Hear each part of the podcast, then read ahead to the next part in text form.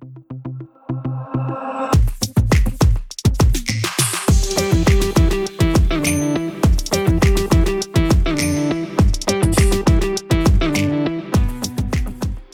Hola, ¿qué tal gente? ¿Cómo están? Bienvenidos a un nuevo episodio de Sinestesia Podcast, el programa donde repasamos las últimas noticias relacionadas al género urbano. Una edición que trae premiaciones, eh, últimos lanzamientos y también un par de álbumes que han salido recientemente, así como un tan anunciado remix, el remix del año, así que ya estaremos conversando sobre ello. Sin demorarnos más, entonces vámonos de lleno con las noticias de la semana.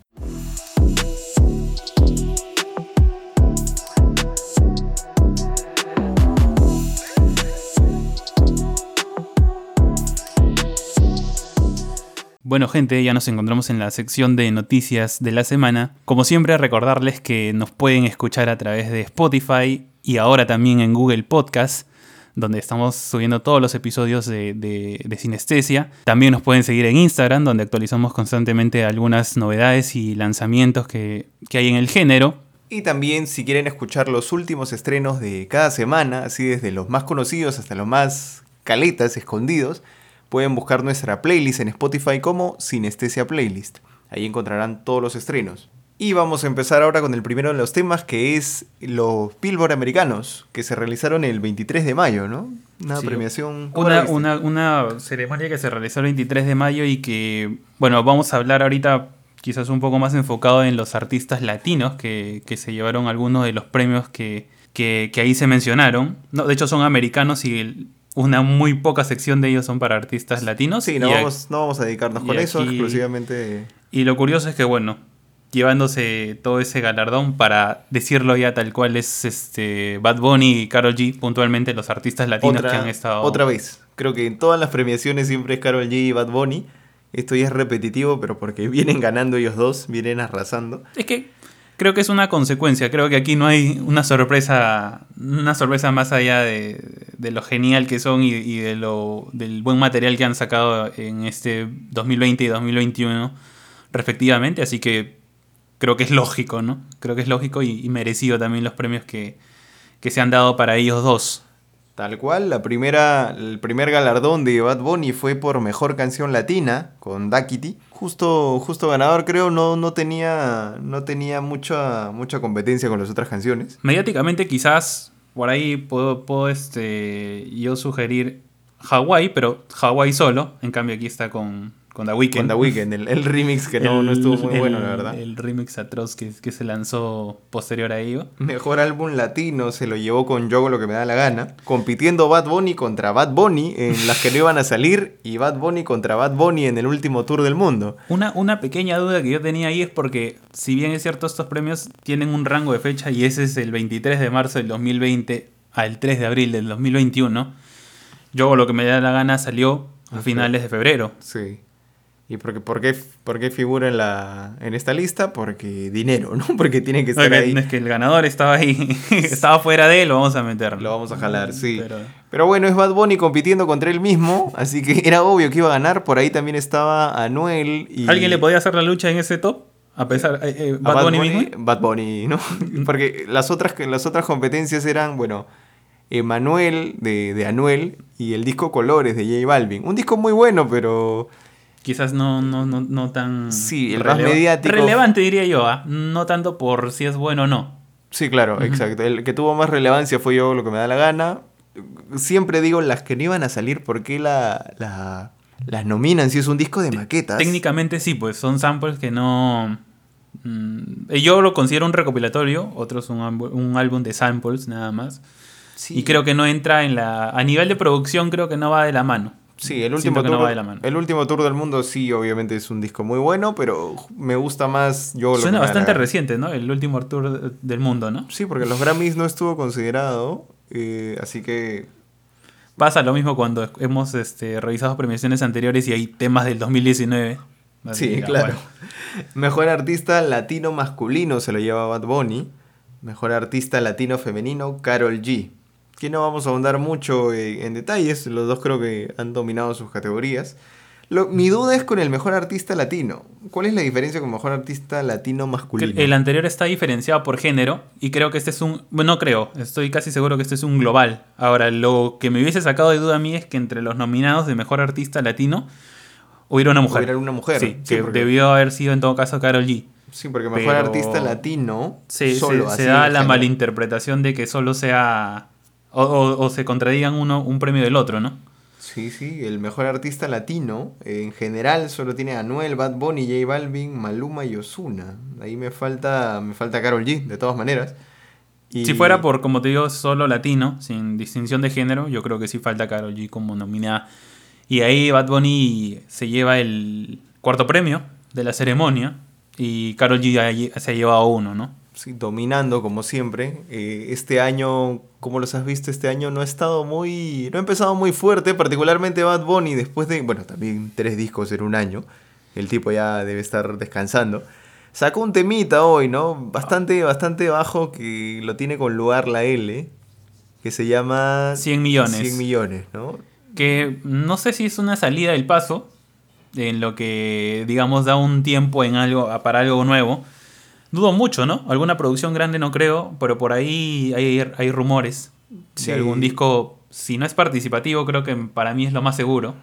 Sí, Pero, pero. mejor no lanzar quizás algún dato por ahí amarillista porque Sí. pecamos por ahí. quizás. Pecamos por ahí, Carol G está teniendo un año excelente con, con su disco, que hasta ahorita yo creo que es el mejor de, de lo que va del año.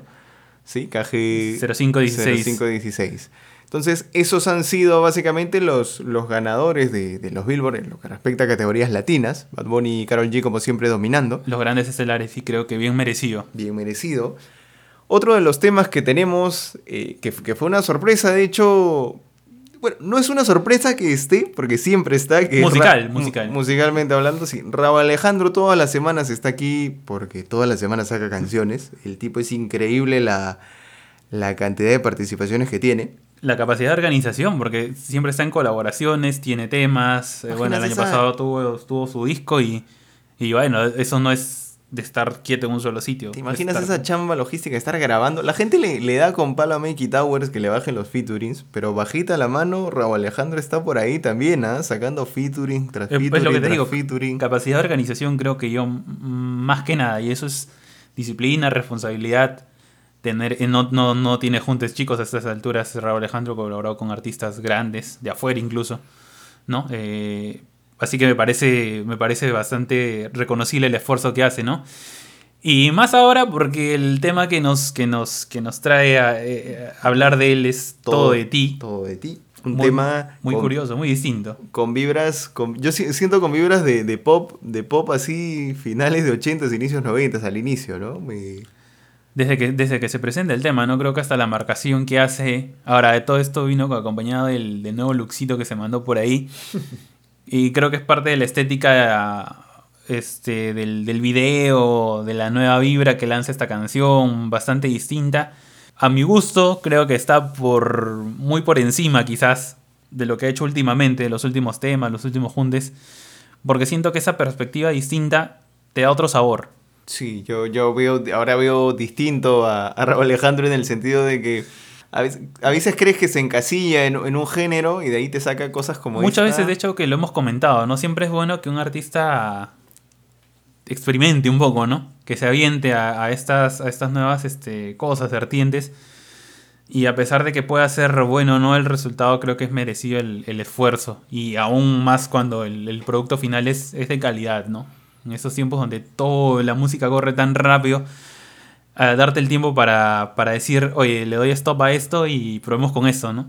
Es darte una oportunidad en medio de una avalancha de, de canciones que salen todos los días, todos los días hay música nueva. Yo espero, yo espero que esto sea el, el- el inicio de, o que esta sea la, la tónica que marque la pauta de lo que va a ser la propuesta de su nuevo disco. Porque sí hemos hablado de su disco anterior y la verdad es que fue bastante monótono hasta cierto punto. Tenía una estructura similar, ¿te acuerdas cuando Sí, escuchamos a Prodiciaco? Inicio, coro, Pero Aphrodisiac chanteo, creo que era, era una deuda también, ¿no? Porque todo lo que venía haciendo, ¿no? Ya, Sí, pero esa deuda a mí no me convenció mucho. Yo espero que traiga más, más propuestas así frescas de este tipo, que juegue más con el ritmo, la voz le da. creo que ahora, sin tanta presión, podría ser.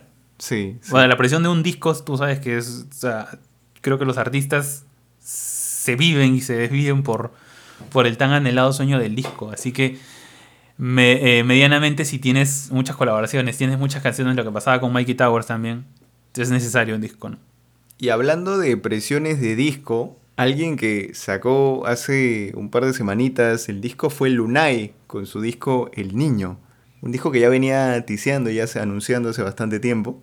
Finalmente eh, lo, presentó y debo decir que estoy satisfecho, satisfe- bastante satisfecho con el disco. Creo que tiene muy buen sonido para carros, retumba muy genial los beats. No tiene, digamos, mucha variedad. Se mueve dentro de lo que es reggaetón, reggaepop. Hay especialmente un reggaetón muy bueno ahí, muy duro. Pero sin más, yo creo que la propuesta está fresca y dentro de lo que viene haciendo Lunay, ¿no? No hay por ahí alguna sorpresita que digamos, cosa que no es mala. Y es un, es un disco compacto, lo bueno es que puede ser escuchado tranquilamente ya que no, no está abultado.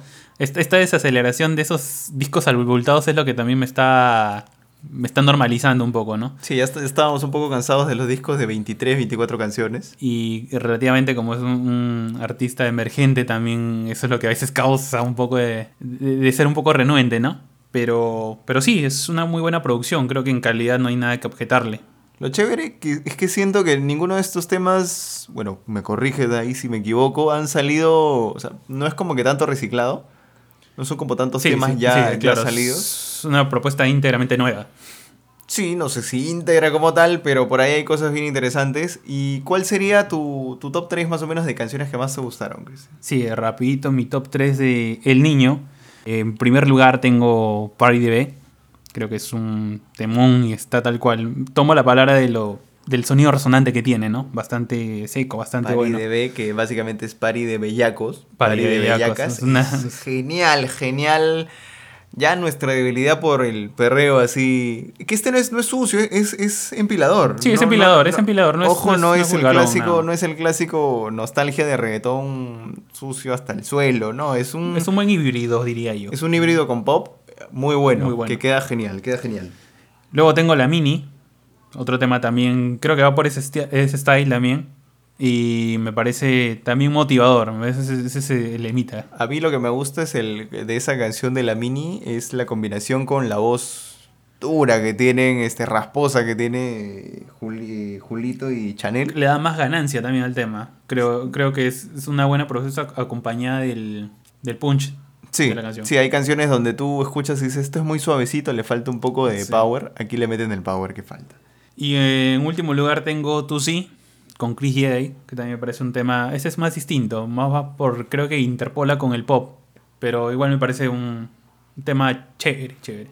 Haci- haciendo hincapié en, a mí me parece lo, lo desaprovechado que estuvo en la canción con Chencho Corleone. Hay una canción que se llama Voodoo. Buena mención, buena mención. Sí, no, no, no me, me pareció que ahí quedó un poquito, poquito plano. Se pudo aprovechar más, sobre todo porque Chencho, si bien no canta genial, siempre lo aprovecha para hacer algún perreo, alguna cosita interesante. Y aquí quedó.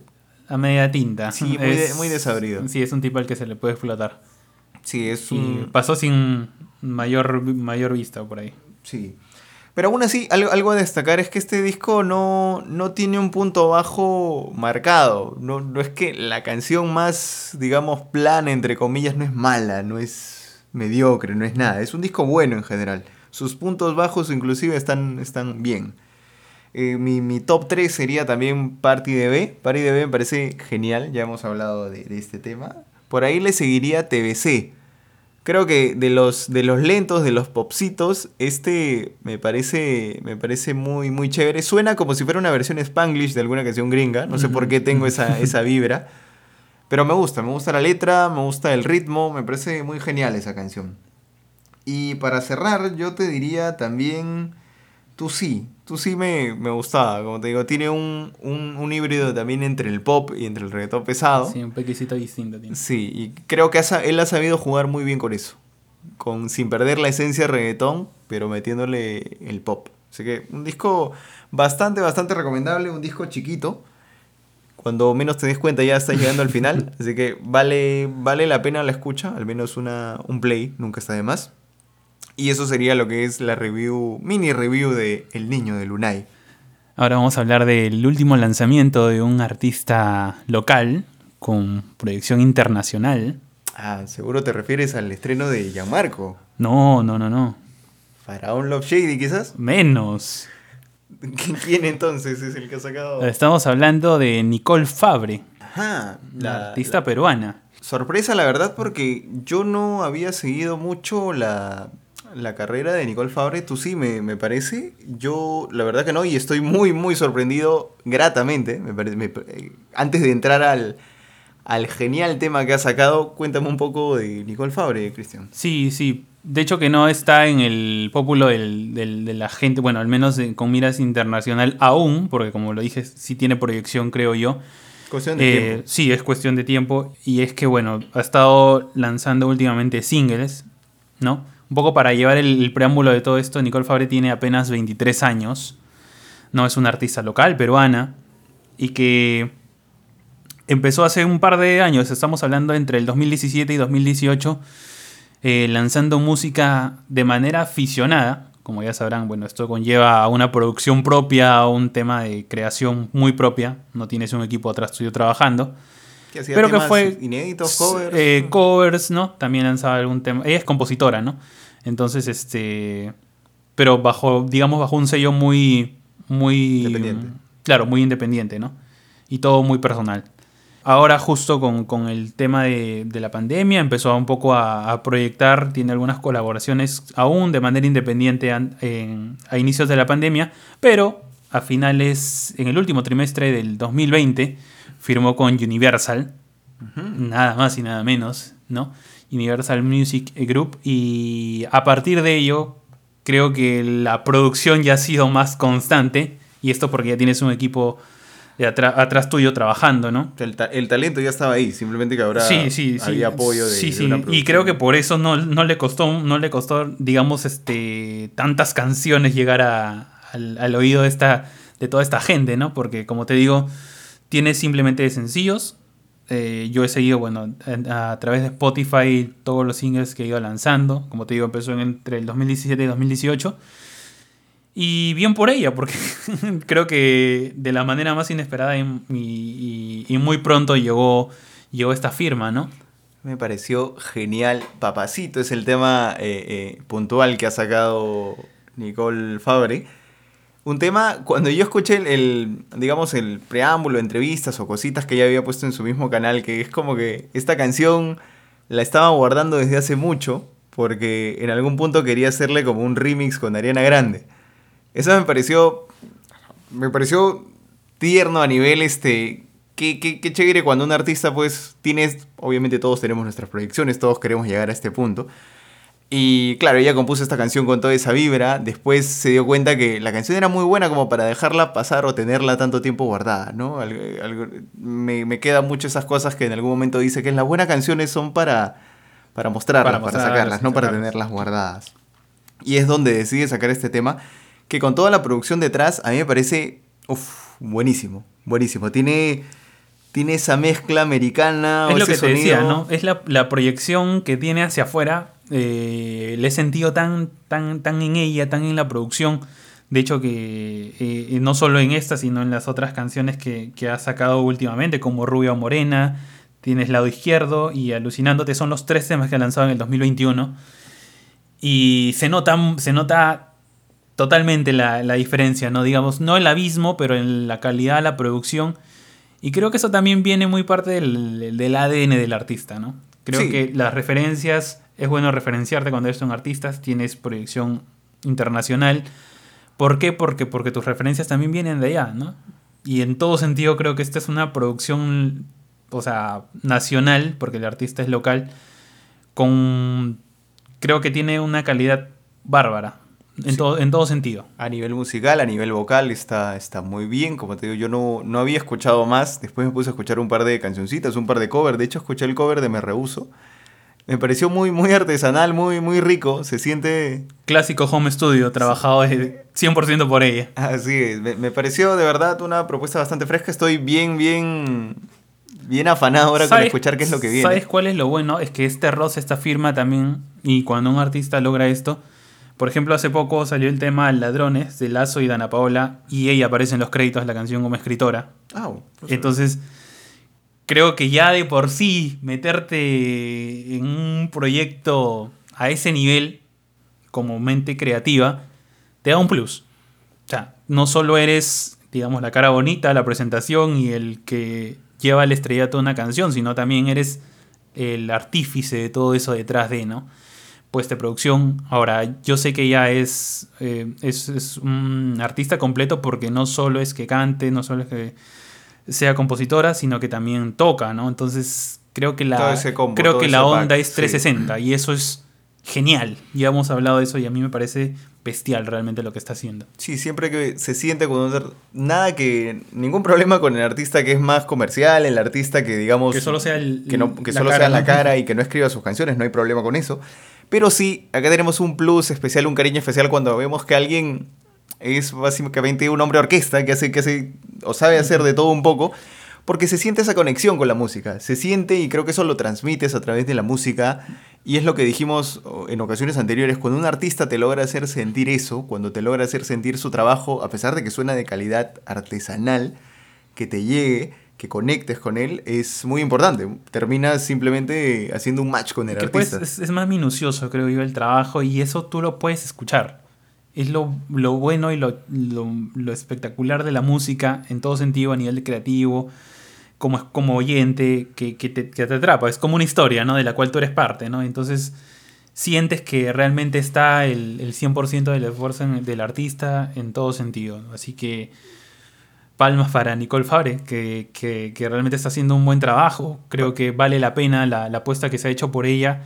Y estoy muy, muy a la expectativa. Yo creo que a este paso y con, la, con el ritmo que le está dando, no, no, no me extrañaría que, que en un en el corto plazo saque un, álbum, ¿no? Paréntesis, a mí me gusta mucho cuando alguien va a sacar una canción, ese tipo de, entrevistas, de, pequeños reels, de cómo se hizo la canción, de cuál es la vibra de la canción, que eso lo tiene de hecho también gente como Lazo, lo he escuchado. Me gusta mucho porque te da cierta cercanía con el tema. Me, gustó, la verdad, un, estoy, está en mi radar, va a estar, voy a estar pendiente de, de cositas, y si por ahí se vienen discos o más. Y un muy buen tema, un muy buen tema, muy recomendado para escuchar, eh, fresco, y vamos a estar expectantes a, lo que venga con, Nicole Fabre, así que muchas buenas vibras para ella, ¿no? Vamos a hablar ahora del disco de Lenny Tavares, el, último disco que es Crack. Un disco con una presentación curiosa porque él lo ha presentado en, en temporadas, en lo que él dice en seasons, en cuatro temporadas presentó el disco desde diciembre más o menos viene lanzando packs de 3, 4 canciones, hasta que finalmente salió la temporada 4, que es con la que cierra, y ya tenemos completo este álbum. Para quien no recuerde a, Lenny Tavares, empezó ya hace bastante tiempo. La gente cree que es nuevo. He escuchado personas que creen que es un artista relativamente nuevo y él empezó con, con Dylan y Lenny, cuando sacaban temas como Quiere para que te quieran, Nadie te amará como yo. Así que es un artista con un recorrido ya bastante grande. Y me sorprende mucho, a mí me sorprendió mucho este cambio o cómo era él en Dylan y Lenny, cuando era un artista más pop, más en la onda Rakimi Kenway, tirando más para el latín. Y ahora ya encontró, desde creo que las últimas veces que hemos conversado te he dicho que como que ahora le siento un estilo ya más marcado. Y él mismo en sus entrevistas tiene una entrevista buena, de hecho, con Chente, donde él básicamente te dice que ahora él se siente más libre, ¿no? Más cómodo para, para ser quien era. Ese es su estilo, eso es lo que le gusta. ¿Tú crees que sí se le puede ubicar ya un sonido referente a. Sí, definitivamente. Sin que eso sea repetitivo, ¿ah? tiene, un, tiene un estilo marcado. Un distintivo ya. Sí, un distintivo y me, gusta bastante esa forma que tiene juguetona, media sucia para, para sus letras. Y yo creo que eso se traduce en un muy buen disco. Buena manera de presentarlo, ¿no? y curiosa, porque ha ido, como dices, este, lanzándolo por, por cápsulas, ¿no? Con algunos bloques eh, de canciones. Em, un disco, la verdad, bastante bueno, bastante bueno. Me, gusta cuando tiene esta particularidad de, de, de, ondar en diferentes ritmos. Tiene, bueno, el clásico ya, la música urbana metía así en ahí, el, el, género urbano, pero, pero aún así, como, como hemos indicado, creo que el distintivo está bien marcado. Siento que es un artista que se le oye fresco, que a pesar de que tiene ya, ya su, buena escuela, eh, siempre te puede dar algo más. Siempre te puede sonar distinto, te puede activar. Y ha, ¿no? ju- ha Entonces- jugado con, con varios ritmos, entre ellos me acuerdo, destaca mucho inclusive con corridos norteños, con reggaetón pesado, con más pop, trap, una... Creo que acá hay, acá hay, un- acá hay una, una forma de, de navegar en el disco más, más dispersa, ¿no? Ahí hay un poquito más de, de- Pero de variedad. Pero buena, buena, eso sí, sí. sí. Sí, yo creo que no, no sé qué tan efectiva sea su forma, su estrategia de separarlo por temporadas. Siento que por ahí algunas canciones se pierden. Ahora, por ahí comentó esto de que, bueno, para a parecer de, eh, al parecer Lenny piensa que lanzando de esta manera los, los, los temas hace que alguien pueda escucharlos de mejor manera. ¿Tú, tú crees eso o realmente? O a mí me pasa particularmente lo contrario. A mí también, porque hay varios temas que pensé que eran nuevos, nuevos y de, de esta última temporada y resulta que son de la primera y por ahí se han perdido algunos. Entonces, igual es bueno que cada artista pruebe su- sus métodos. Yo personalmente prefiero un disco inédito de lleno, así 12 canciones de golpe. Al intravenosa, te las escuchas toda la noche y, y ya. Sí, creo que te da una mejor, bueno, al, al menos a mí me pasa, me, me da una mejor perspectiva de por dónde camina el, el álbum, el disco, ¿no? Si por ahí tiene toques y matices buenos, si por ahí tiene sus, sus altibajos, por ahí no sé. Igual rescato, seguimos en esta tendencia de discos cortos, compactos. 14 canciones, no es necesario más, el disco se escucha muy bien y agradecemos por no tener que escuchar más de 20. ¿Cuál sería tu, tu top 3 para este disco? En primer lugar tengo La Pared 360.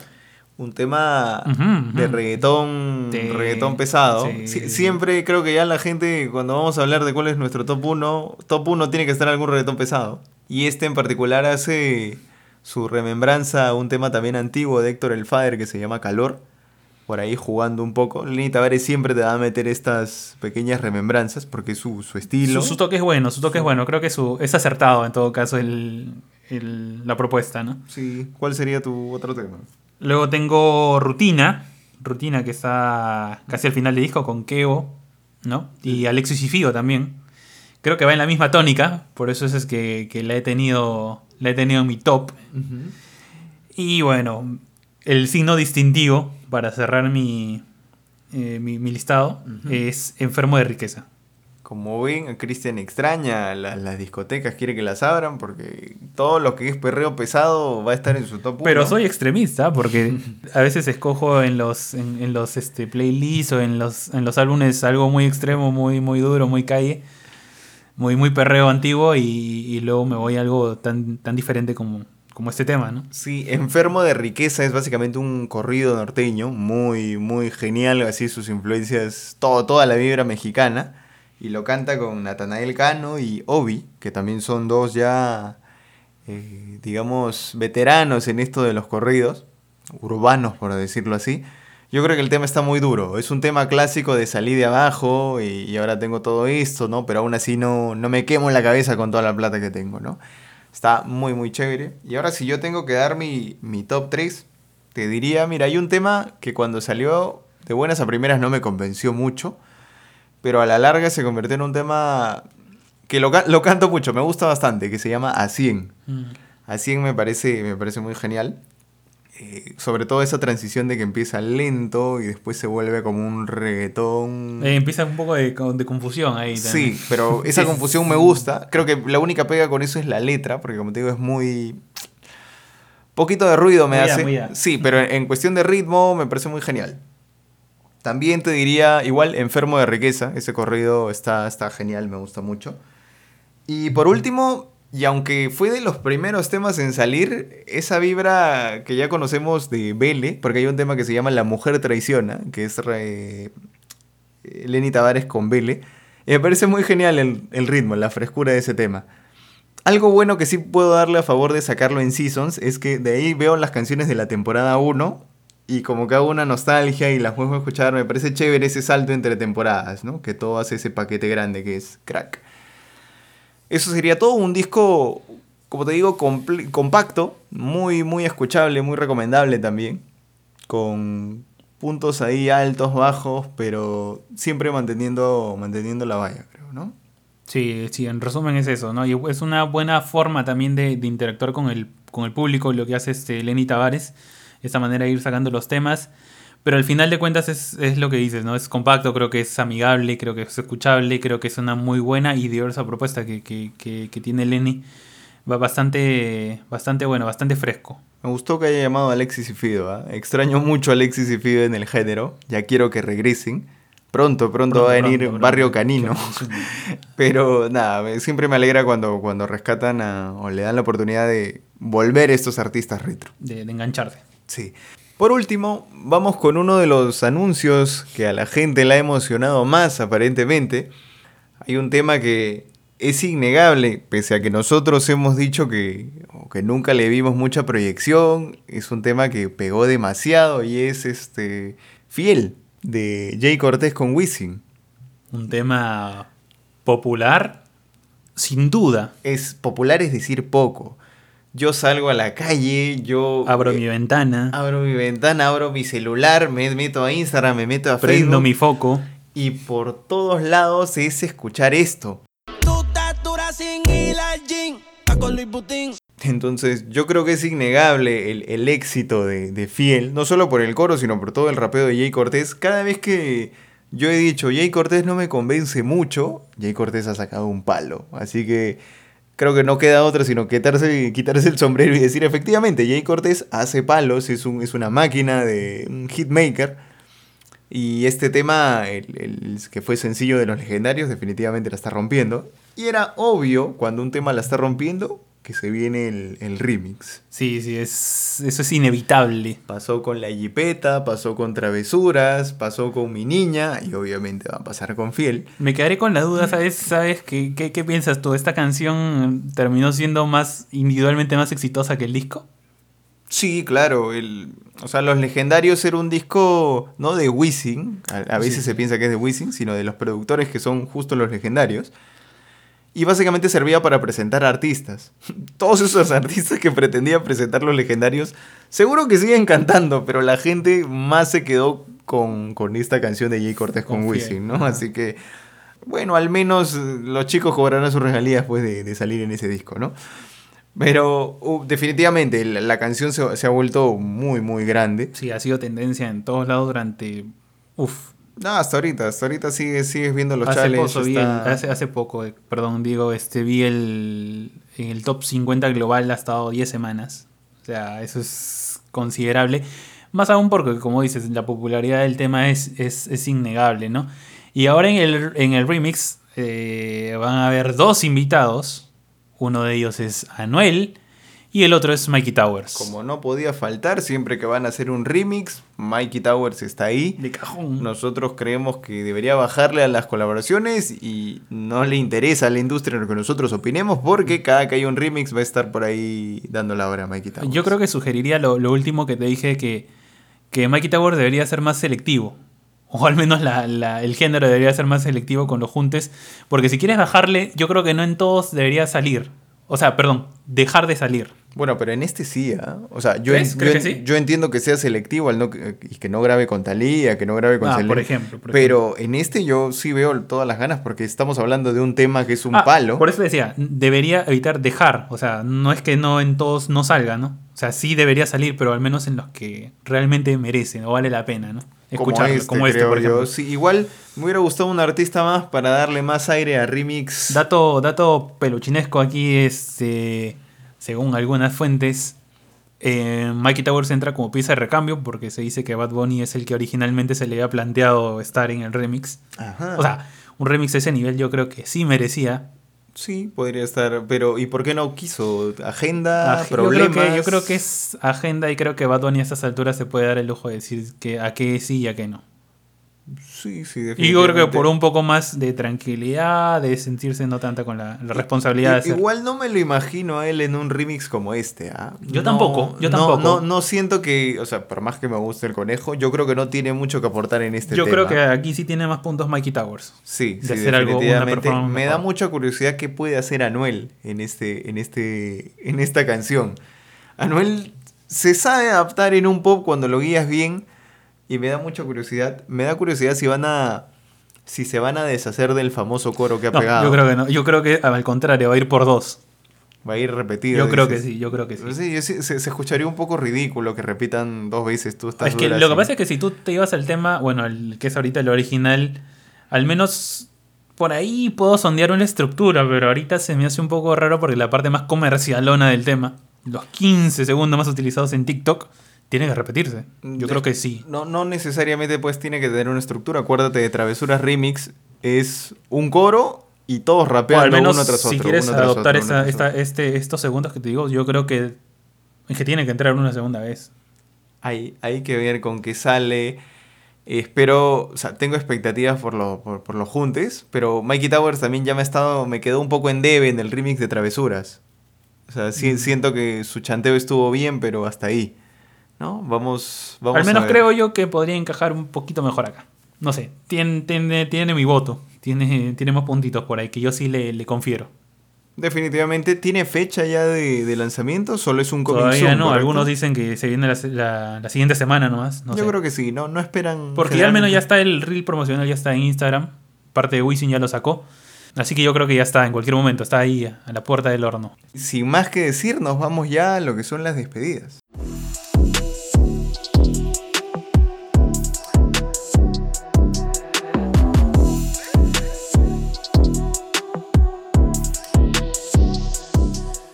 Bueno, gente, ya estamos en la sección de despedidas, como siempre, para agradecerles por ese play, esa escucha que nos han dado en Spotify, Google Podcast, por ese follow en Instagram, nos ayudan muchísimo. Como recomendación final, lo que te podría decir es que Juanes ha sacado un disco que se llama Origen. Básicamente es un disco de covers, por decirlo así, de temas que de cierta forma lo han influenciado. A mí me gustan mucho estos tipos de propuestas porque creo que es una llegada más cercana al artista, conoces un poco más de él y creo que la mezcla está interesante en algunos casos. Sin más que decir, Les agradecemos por la escucha y esperamos encontrarnos en un próximo episodio. buenas vibras.